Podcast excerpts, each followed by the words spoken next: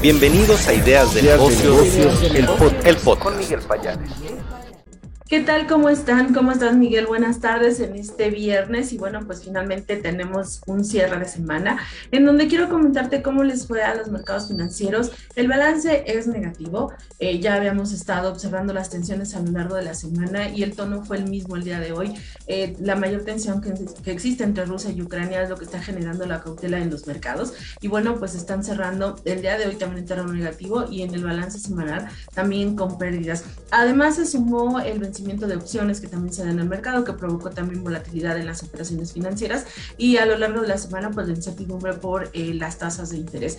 En las noticias que hoy surgieron, bueno, pues es que eh, Ucrania sigue señalando que incluso ya se observó algún ataque por parte de Rusia eh, y bueno, pues Joe Biden está señalando que esto puede darse o una ya un, un, encuentro más firme puede darse en los siguientes días. Entonces, pues bueno, se sigue manteniendo la incertidumbre en ese sentido. Y, y, lo que ahorita calmó un poquito las operaciones es que hay la probabilidad de que se reúnan tanto el primer ministro de Defensa de Estados Unidos como el de Rusia la siguiente semana. Y bueno, que con esto pueda haber algún tipo de solución.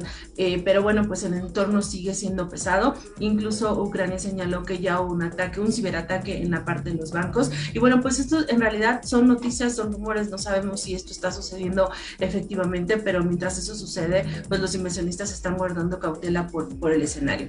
Entonces, ese fue el tono de la semana y es con lo que estamos finalizando. La siguiente semana consideramos que va a ser la misma situación para los mercados bursátiles. Y bueno, por el otro lado, pues está el tema de los reportes financieros. A la fecha ya han reportado cerca de 450 emisoras en el Standard Poor's. La tendencia sigue siendo favorable. A lo largo de la semana vimos algunos reportes interesantes, como fue el de Walmart, el de Airbnb, todos ellos presentando cifras positivas, incluso mejorando las guías. En, en, en ese sentido, bueno, pues está un poquito más estable el escenario con respecto a las compañías. El crecimiento en utilidades, pues bueno, ya lo hemos señalado, se está esperando que sea alrededor del 23 y bueno, pues ahí ya todavía le quedan unas dos semanas de, reportes a las emisoras.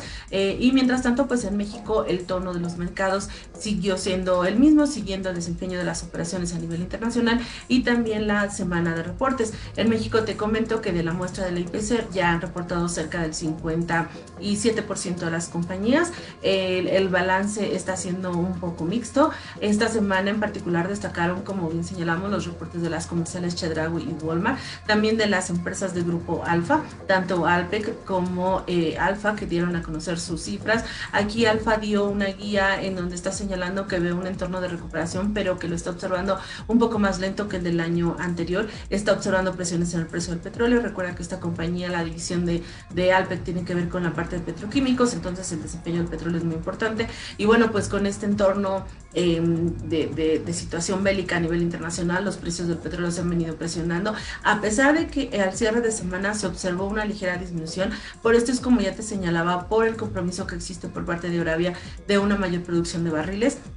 Sin embargo, de todas maneras está ubicando arriba de los 92 dólares por barril. Hay analistas y hay estudios que están señalando que puede alcanzar los 100 dólares por barril. Entonces, pues muy atentos en el desempeño de este, eh, este insumo que al final del día, bueno, genera presiones inflacionarias en diferentes sectores. Y bueno, pues otro de los reportes que también se dieron a conocer en el caso de México fue ICH. El reporte de ICH fue positivo. También eh, mostró un desempeño anual eh, bastante bueno con, con expectativas favorables. Eh, y bueno, pues como te comento, en México tenemos el 57%. La siguiente semana será la otra parte relevante. Se está esperando un crecimiento en ingresos alrededor del 11% y también de EBITDA cerca de 11%. Entonces, bueno, ese es el tono que, que trae la bolsa local en, en ese sentido. Con respecto al tipo de cambio, bueno, pues la verdad es que eh, este, la, la, sensación, bueno, el hecho de que haya tasas de interés más elevadas provocó que el mercado tuviera eh, en el tipo de cambio un nivel de 20.27. Con eso está cerrando el tipo de cambio. Pero bueno, pues vamos a mantenernos atentos de lo que pueda estar sucediendo la, la siguiente semana. Y como repetimos, pues la parte, eh, la, la tensión este fin de semana va a ser importante que más pueda surgirse con respecto a Rusia y Ucrania. Entonces hay que estar pendientes. Y eso sería lo más relevante en mercados, Miguel. Eh, y bueno, pues linda tarde, hasta luego.